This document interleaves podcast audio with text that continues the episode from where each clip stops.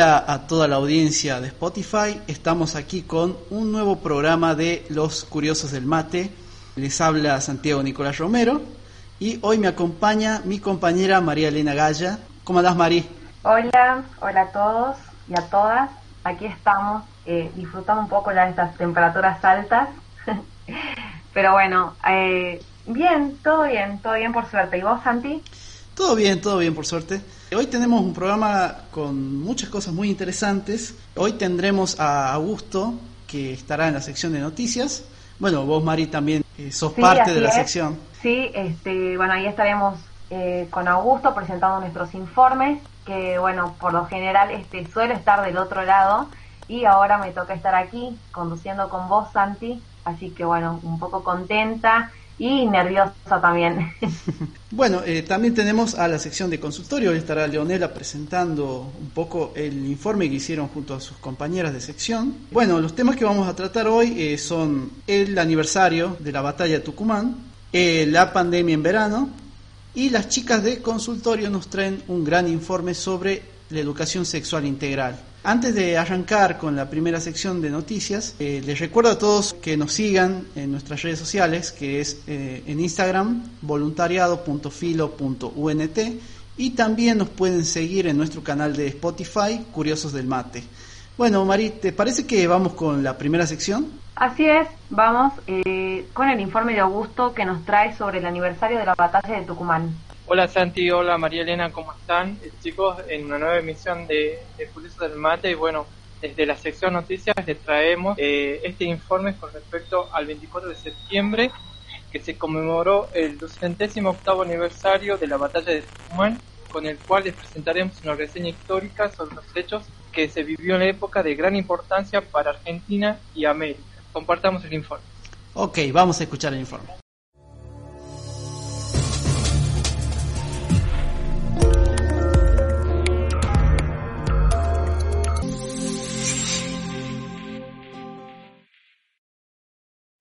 Belgrano y el triunfo en la batalla de Tucumán. La desobediencia debida. La batalla de Tucumán fue un enfrentamiento armado librado el 24 y 25 de septiembre de 1812 en las inmediaciones de la ciudad de San Miguel de Tucumán, durante la segunda expedición auxiliadora al Alto Perú en el curso de la Guerra de la Independencia Argentina. El ejército del norte, al mando del general Manuel Belgrano, a quien secundara el coronel Eustaquio Díaz Vélez, en su carácter de mayor general, derrotó a las tropas realistas del brigadier Juan Pío Tristán, deteniendo el avance realista sobre el noroeste argentino junto con la batalla de Salta que tuvo lugar el 20 de febrero de 1813. El triunfo de Tucumán permitió confirmar los límites de las Provincias Unidas del Río de la Plata bajo su control. Pero lo cierto es que, por aquellos tiempos, el triunvirato le había ordenado a Belgrano que retrocediera hasta Córdoba. Sin embargo, Belgrano no obedeció y se detuvo en Tucumán, donde la población estaba dispuesta a sumarse al ejército y acompañar heroicamente la defensa territorial. Recordemos que Belgrano se había hecho cargo del ejército del norte tras la derrota del Huaquí, Bolivia, y tenía su cuartel general en Jujuy. La historia dirá que la inteligente desobediencia de Belgrano, peleando en Tucumán, salvó la patria, con la mano de Dios, trascendente y curiosa batalla la providencial aparición de una enorme bandada de langostas que se abatieron sobre los pajanales confundió a los soldados y oscureció la visión, acabando de descomponer el frente. Las versiones tradicionales refieren que fue tal la confusión sembrada por aquel enjambre de langostas que hizo parecer a los ojos de las fuerzas españolas un número superior de tropas patriotas, lo que habría provocado su retirada en la confusión. Crónica del relato heroico triunfo en la batalla de Tucumán. Lo cierto es que en la mañana del 24 de septiembre de 1812, día de la histórica batalla, el general Belgrano obtuvo orando largo rato ante el altar de la Virgen de las Mercedes. Sabido es la profunda fe cristiana de don Manuel, e incluso la tradición cuenta que solicitó la realización de un milagro a través de su intercesión, pues era casi imposible vencer a las tropas españoles, quienes doblaban en número de soldados y armamentos al ejército patriota.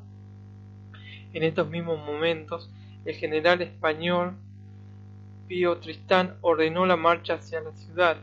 Algunas fuentes indican que en lugar de tomar el camino directo, rodeó la plaza desde el sur, intentando prevenir una posible huida de los patriotas en dirección a Santiago del Estero. Otras afirman que en el paraje de los Positos se encontró repentinamente con los campos incendiados por orden del teniente de dragones, la Madrid natural de la zona, que contaba con la velocidad del fuego avivado por el viento del sur para desordenar la columna española, ubicando a los españoles en un callejón sin salida. Paradoja del destino y más allá del coraje patriota y la inteligente acción de la Madrid, Díaz, Vélez, Paz, Dorrego, Warnes, Superi, esta vez ayudados por la diosa Fortuna o por aquel milagro pedido por Belgrano, una manga de langosta nubló la vista de los, de los españoles, quienes entraron en un hondo estado de confusión y pánico, dando los minutos precisos al ejército del norte para que el ataque en pinzas de las columnas patriotas diera su resultado. En concreto, la batalla de Tucumán representó el triunfo más importante de la historia nacional y, como dirá luego Bartolomé Mitre, no tanto el heroísmo de las tropas y la resolución de su general, cuanto la inmensa influencia que tuvo en los destinos de la Revolución Americana.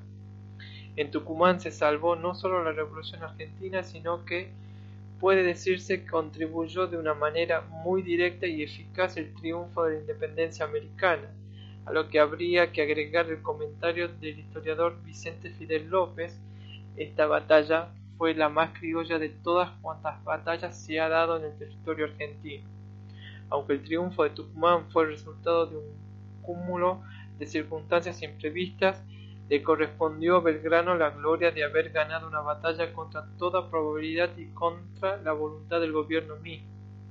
Sostengamos también que esta vez, y por extraordinaria y beneficiosa excepción, las langostas, plaga que desde siempre hacía estragos en nuestros sembrados, jugaron con nuestra camiseta hasta convertirse en un factor importante en la estratégica victoria.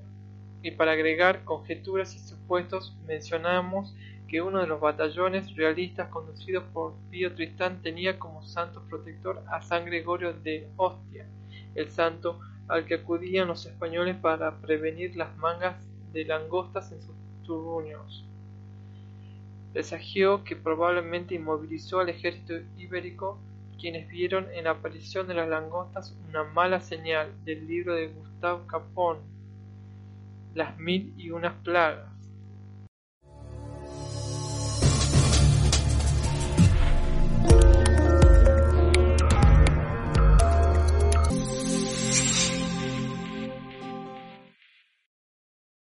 Muy bueno el informe que nos ha traído la sección de noticias de la mano de Augusto, nuestro compañero de la sección. Eh, no sé si Augusto querés decir algunas palabras finales, algo para agregar a este, este, a este informe sobre esta fecha tan destacada en la provincia y ahora a nivel nacional. Así es, Santi, eh, lo importante es, conocer nuestra, nuestra historia.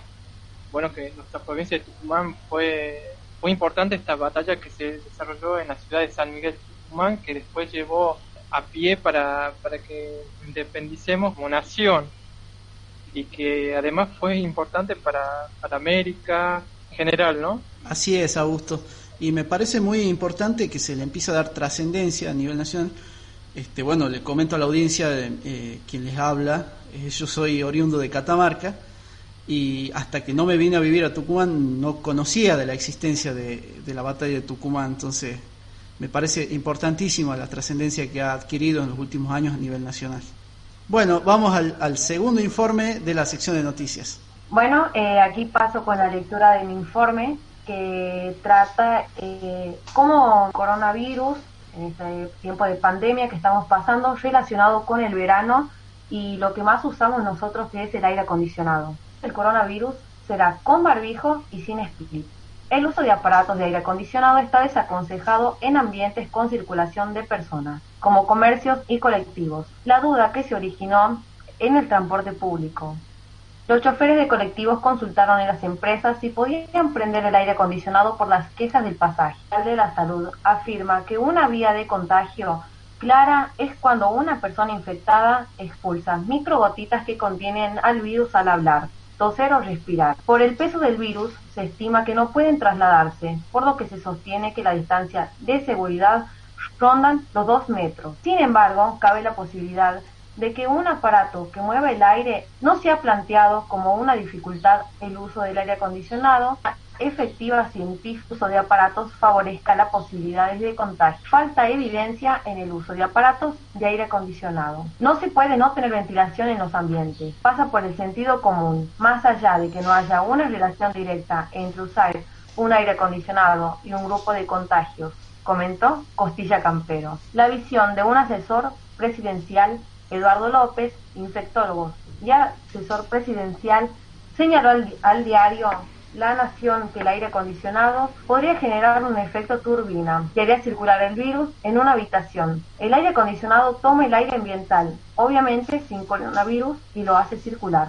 Muy bueno el informe, la verdad que es una temática para pensar, ¿no? De cara al verano, sobre todo los que los que vivimos en zonas de mucho calor, como es Tucumán en este caso. No es un tema menor, así que bueno, hay que replantearse cómo seguir, porque la verdad que va a ser muy difícil, sobre todo eh, teniendo en cuenta también el, uso del barbijo. Así que bueno, me pareció muy bueno el informe, eh, Mari, y felicidades al equipo de noticias por el trabajo que realizaron esta semana. Muchas gracias, Santi. Sí, me parece que es, digamos, un buen tema para tratar también, ya que es una duda que se está llevando mucho, eh, sobre todo, bueno, como decía ahí en el informe, en el contexto en el que se manejan, digamos, este, las personas en los colectivos, que, bueno, generan quejas. Así que está bueno saber un poco sobre cómo nos manejaremos en este tiempo de, altas temperaturas. Totalmente, Maris, totalmente. ¿Te parece que vamos a un corte? Dale, dale Santi, vamos a la pausa. Nos vamos a una pequeña pausa y enseguida regresamos con más curiosos del mate. Parcial en tres días. ¿Y vos? Tengo mucho tiempo para estudiar. Mañana empezaré a leer y estudiaré todo el día. Entró un mensaje. ¿Quién será? Podría prepararme un cafecito. Mientras estudio, pintaré mis uñas. No pierdas tiempo. Cuando postergamos vamos sufriendo una serie de consecuencias internas que a veces suele ser una pequeña irritación y conforme pasa el tiempo y más retrasamos las tareas, más irritables y enfadados nos ponemos con nosotros mismos. Si lo difícil es empezar, entonces... Establece plazos realistas y fáciles de asumir. Fija tu atención en la tarea. Organiza el tiempo en intervalos cortos, incluyendo minutos de descanso. Concéntrate evitando interrupciones. Disciplina mata postergación.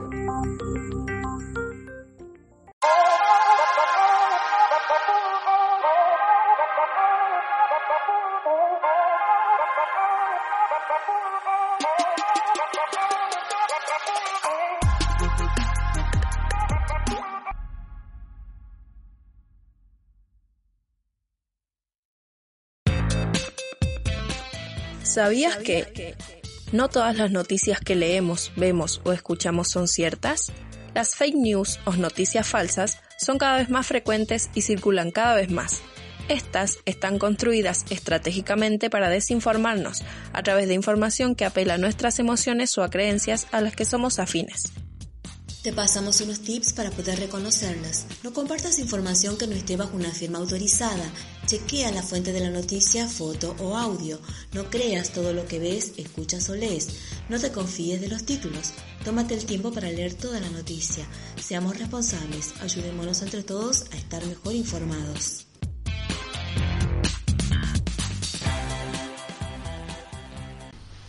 Volvemos con un nuevo bloque de Curiosos del Mate. Hoy me acompaña María Elena. Eh, ¿Te parece, Mari, que sigamos con el próximo informe que traen las chicas de consultorio? Dale, dale, Santi. Este, vamos con el informe que trajeron las chicas de consultorio, que se trata sobre educación sexual integral. Hola, Santi. Hola, María Elena. ¿Cómo están? Hola, eh, Leo. Bueno, con las chicas estuvimos armando, bueno, con Vero, con Mel Y ahora tenemos dos nuevas integrantes, Has y Ani. El tema, digamos, de la educación sexual integral. Bueno, también aprovechando que camino, digamos, también al 28 de septiembre, que se vuelve, digamos, a poner en pie, digamos, esto de de la, de la propuesta, digamos, del proyecto, digamos, de los movimientos de mujeres, también por el aborto legal, eh, los anticonceptivos y la educación sexual integral. Y bueno, estuvieron hablando las chicas también con, con, ustedes, con la gente también que participa de las de las, de las encuestas en Instagram y eso, así que sí, digamos, le pasamos unos datos muy piolas, digamos, de las opiniones de la gente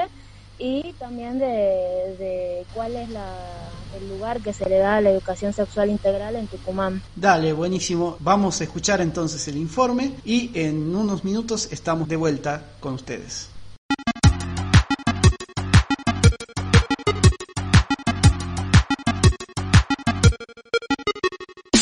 En octubre de este año se cumplen 14 años de la promulgación de la Ley 26.150 del Programa Nacional de Educación Sexual Integral, la cual establece que es un derecho recibir educación sexual integral en todos los establecimientos educativos, ya sean públicos o privados, de todo el país.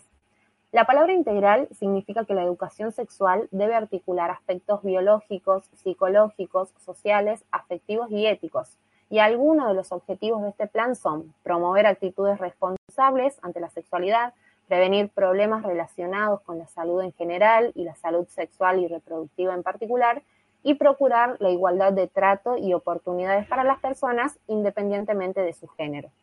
Pero aún así, y luego de 14 años, esta ley sigue siendo controversial, con sectores que apoyan y con grupos conservadores que se mantienen firmes en su contra. El consultorio de los curiosos del mate se abrió nuevamente en nuestras redes sociales para saber qué opinan nuestros seguidores sobre la ESI. Yo soy Vero y con Anita y Jazmín te vamos a contar qué nos dijeron nuestros seguidores, por qué creemos que es fundamental su aplicación en todas las instituciones educativas del país y cuál es la situación con respecto a esta ley en nuestra provincia. Bienvenidas chicas, ¿cómo están? Anita, Jazmín. Hola, Vero, ¿cómo te va? Hola Vero, ¿cómo estás? Hola Anita. Hola, hola. Todo bien, chicas. Acá todo con este tema que, tiene sus tensiones, ¿no? ¿Cómo lo vivieron ustedes eh, con sus familias, por ejemplo? ¿Se hablaba del tema? Eh, bueno, yo personalmente en mi casa siempre fue un tema que lo hablé con mi mamá, o sea, siempre fue un tema muy abierto, pero solamente con ella. Este, y ella, digamos, me explicó lo básico, lo, los cuidados y, y bueno, cómo tenía que comportarme ante la situación, más que nada. Está bueno, está bueno, está bueno tener esa confianza y poder hablar. ¿Y vos, Sí, obvio. Y bueno, yo en mi caso también eh, sí conocí a través de mi familia. Yo recuerdo que ellos utilizaron un librito para enseñarme a mí y a mi hermano, que bueno, más o menos tenemos casi la misma edad. Eh, pero sí, recién conversando con ella, eh, con mi mamá, me acuerdo que, bueno, que quizás también estaba solamente orientado a ciertos aspectos, eh, muy básico. ella tampoco tuvo en, en, las escuelas, no como, como se pretende ahora, entonces sí, es como que, si bien sí lo aprendí, también crecí con muchos mitos, con muchos, eh, muchas cosas que lo aprendí por mi cuenta. Claro, bueno, sí, pasa, ¿no? Pasa que muchas veces hemos tenido que recurrir a, Internet, por ejemplo, y ahí no está la mejor información quizás, o no adaptada a las edades en que nos empiezan a, surgir las curiosidades. En mi caso, por ejemplo, en mi familia mucho no se hablaba, mucho más de lo que era eh, relacionado a la reproducción, por ejemplo, de que había que cuidarse con tal o cual método, que eran siempre o pastillas anticonceptivas o preservativo, no existía otro, no se hablaba de otro, y de algunos temas de la pubertad, ¿no?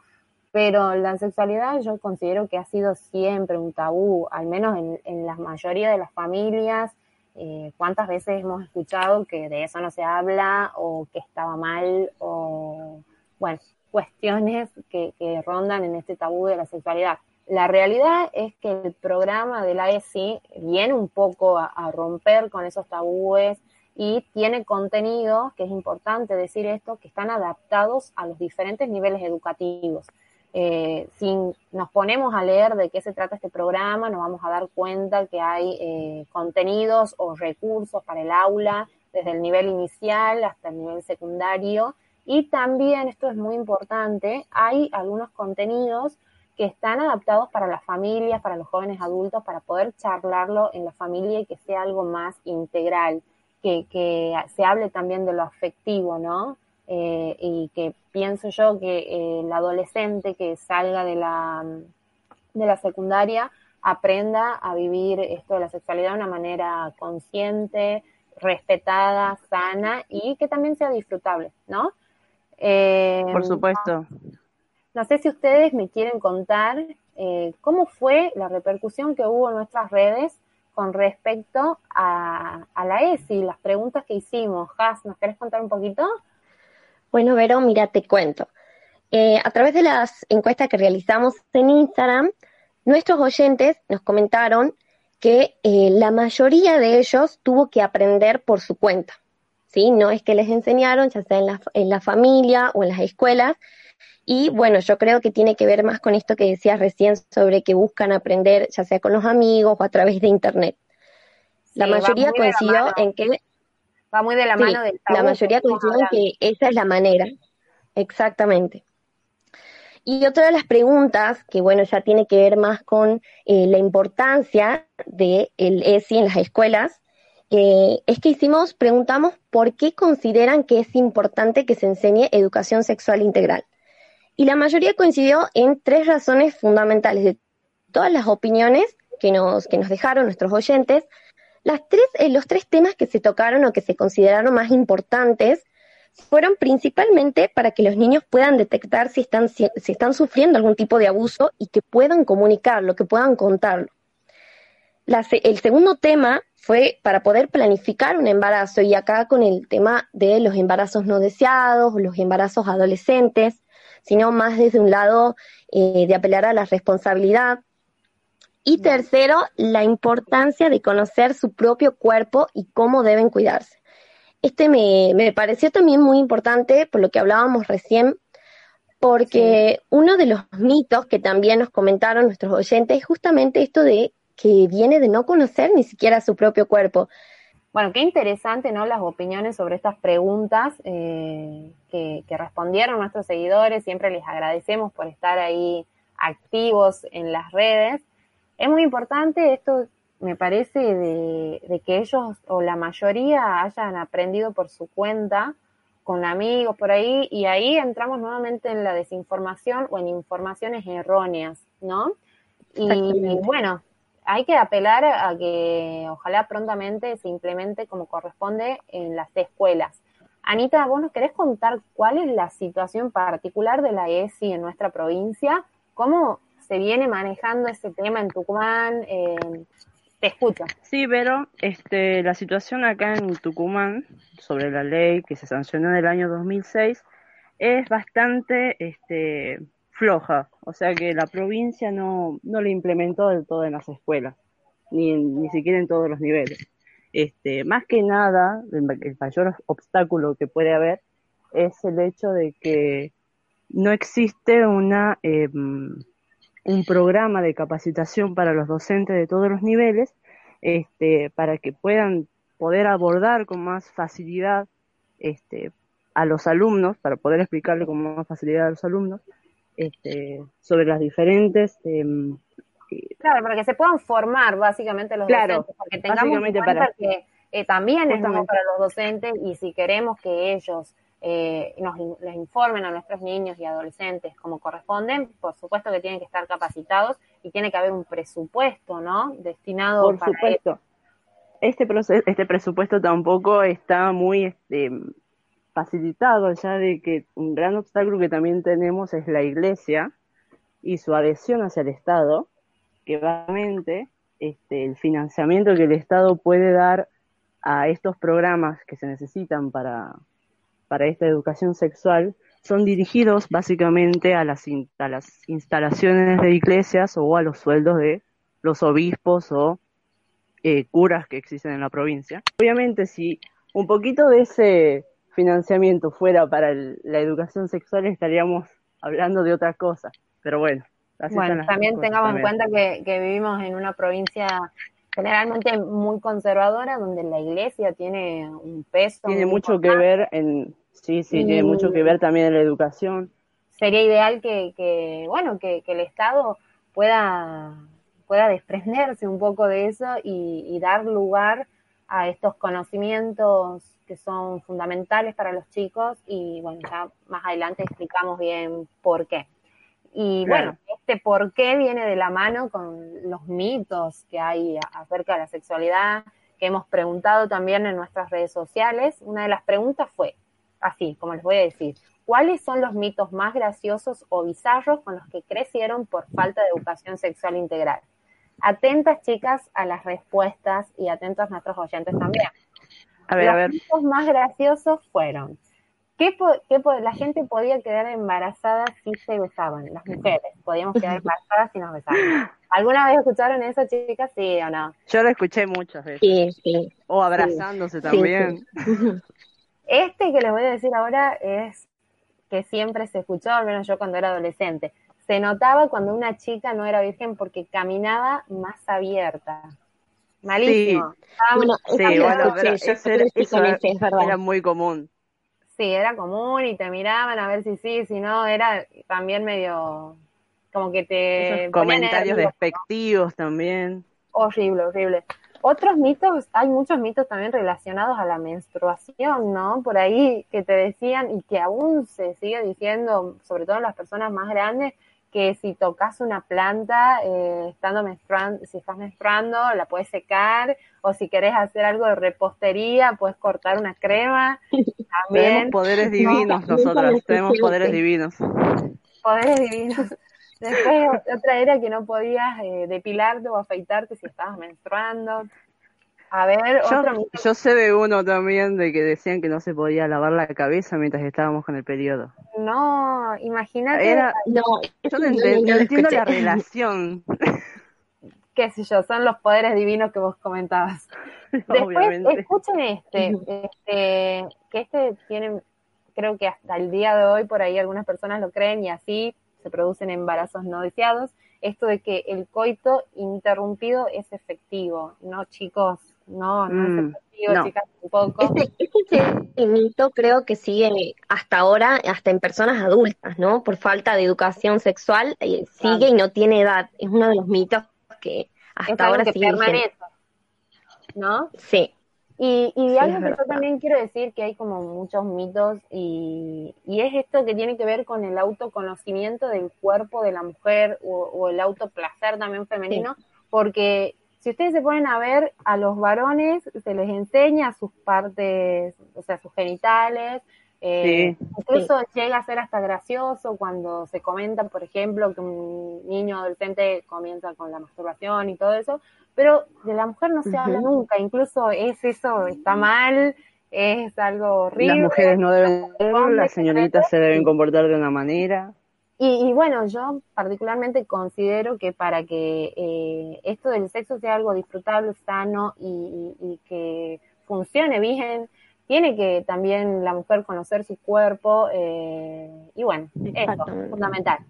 Así que bueno, chicas, yo quiero conocer ahora qué piensan ustedes sobre esto.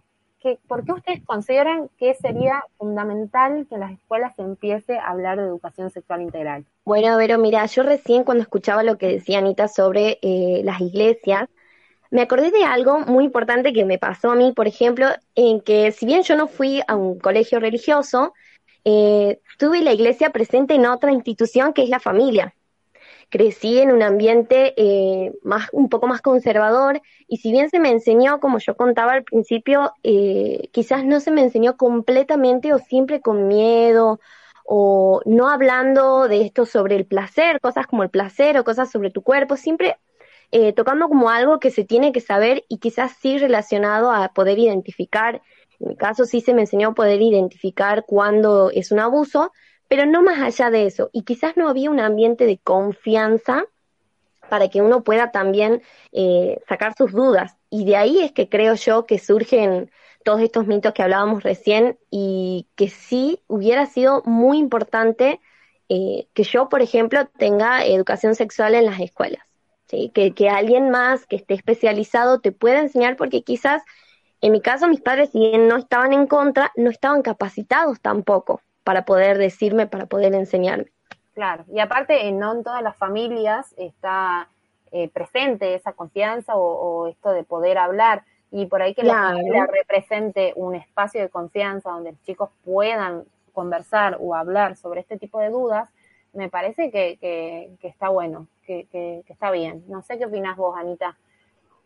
Bueno, yo pienso más que nada que eh, debería ser más importante la educación sexual que el catecismo. O sea, siempre de alguna forma vamos a estar ligados a, a la iglesia y tenemos que tratar de, despegarnos porque estamos en, en, el 2020 y no todos pensamos este, como la iglesia. Todos, todos tenemos un punto de vista diferente eh, y me parece de que sería mucho más importante de que, por ejemplo, en las escuelas, en todos los niveles, se deje, por ejemplo, de, de tener una materia religión y que se empiece a tener una educación sexual. Siempre va a ser difícil de romper mientras la iglesia siga creciendo, creo Exactamente. Bueno, sí, yo también, sin lugar a dudas, yo creo que es lamentable que hayamos crecido con estas ideas sobre sexualidad que quizás muchas veces terminaron en embarazos no deseados, ¿no?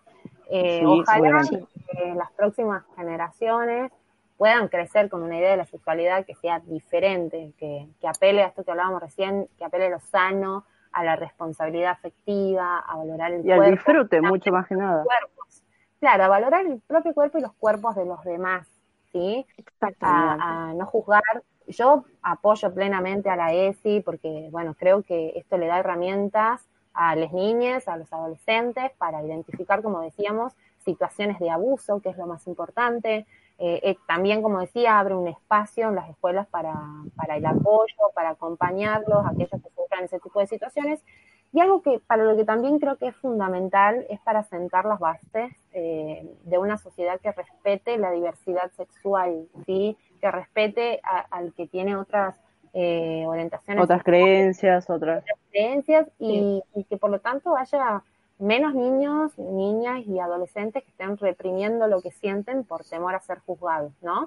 Porque uno, uno de los ejes, que no lo comenté antes, pero uno de los ejes de la, de la ESI es eh, respetar, ¿no? Esto de la diversidad sexual, ¿no? Así que bueno, todas las personas que nos están escuchando y que quieran interiorizarse más sobre la ley 26.150 y el Programa Nacional de Educación Sexual Integral, los invito a que ingresen a la página www.argentina.gov.ar barra educación barra ESI.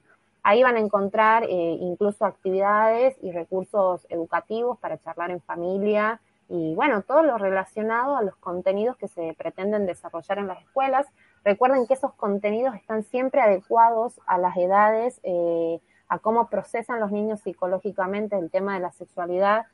Repito nuevamente, para que rompamos con esta barrera de la desinformación y para promover un espacio que es de los niños y para los niños y adolescentes, eh, es importante que sepan que a los niños de nivel inicial no se les va a enseñar a cómo colocar un preservativo, sino a conocer su propio cuerpo, a valorarlo y eso irá aumentando la complejidad de los contenidos a medida que vayan creciendo, ¿sí? Muchas gracias, Anita y Josmín, excelente. Muchas gracias. Información que nos trajeron. Gracias, Vero. Muy linda la info. Nosotros nos vamos despidiendo. Anita Haas, gracias a todas las personas que se coparon y que participaron en nuestras encuestas. Eh, recuerden que estamos atentas a través de Instagram, esperamos más propuestas de temáticas para charlar con ustedes en este espacio de Curiosos del Mate. Y ahora sí nos despedimos. Hasta la próxima.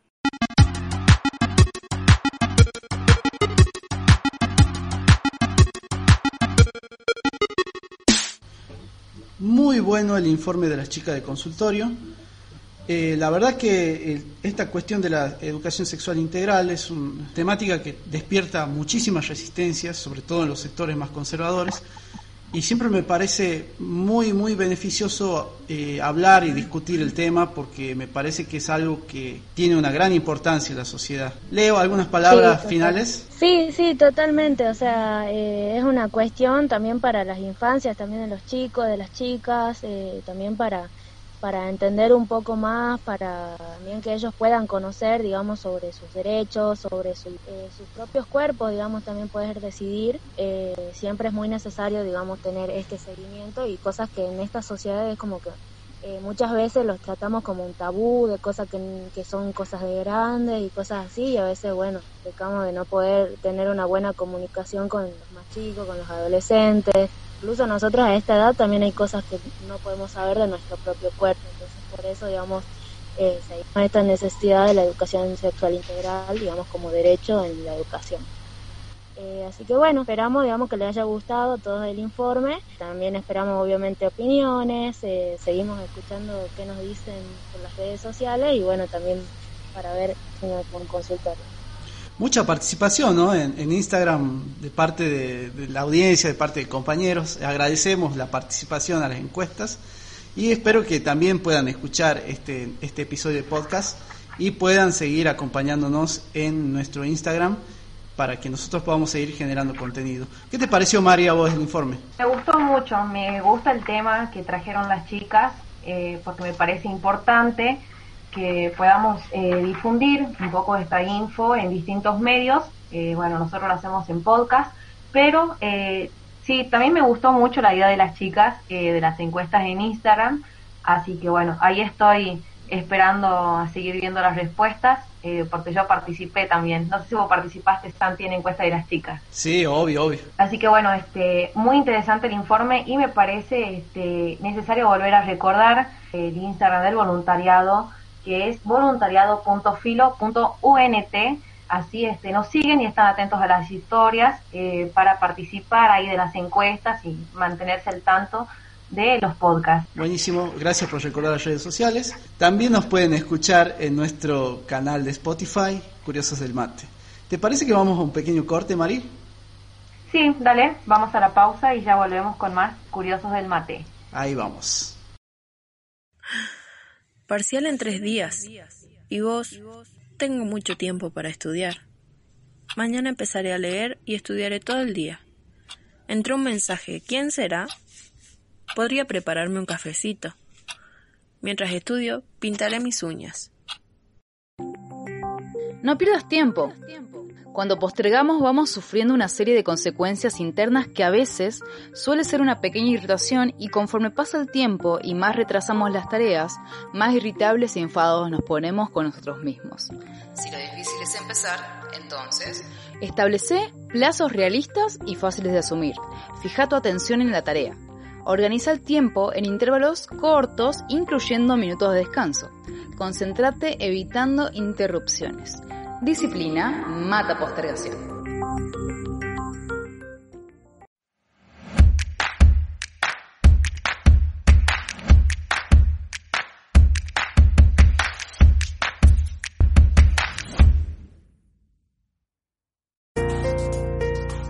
¿Sabías que? En el año 2019 fueron registradas 6.627 muertes por accidentes vehiculares en nuestro país.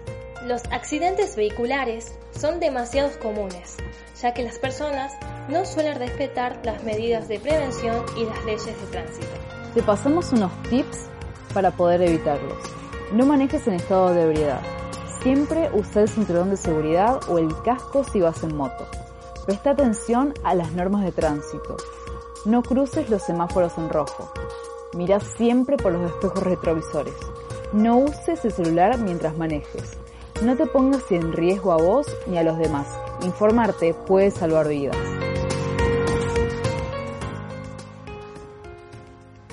Bueno, eh, llegamos al final de nuestro programa Curiosos del Mate. ¿Qué te pareció hoy, María, el programa? Me encantó el programa de hoy. Eh, la verdad que muy interesante los informes que trajeron la sesión de noticias y consultorio, eh, temas eh, muy importantes eh, que está bueno saber e informar un poco a todos nuestros oyentes. Totalmente, totalmente. Yo lo disfruté mucho también. volvemos a agradecer a toda la gente que nos acompaña, tanto en las redes sociales como en, Instagram y en Spotify, a la gente que nos escucha, a nuestros compañeros de la carrera. Y muy bueno, el, muy bueno el informe de noticias y lo de consultorio también. Así es, eh, muchas gracias a todas las personas que siempre nos escuchan Y también este, gracias a nuestros compañeros que siempre se prenden para estas encuestas y bueno, para la difusión también de nuestros programas. Así que bueno, muchas gracias a todos y espero que les haya gustado este otro capítulo de Curiosos del Mate. Hasta el próximo sábado. Hasta el próximo sábado.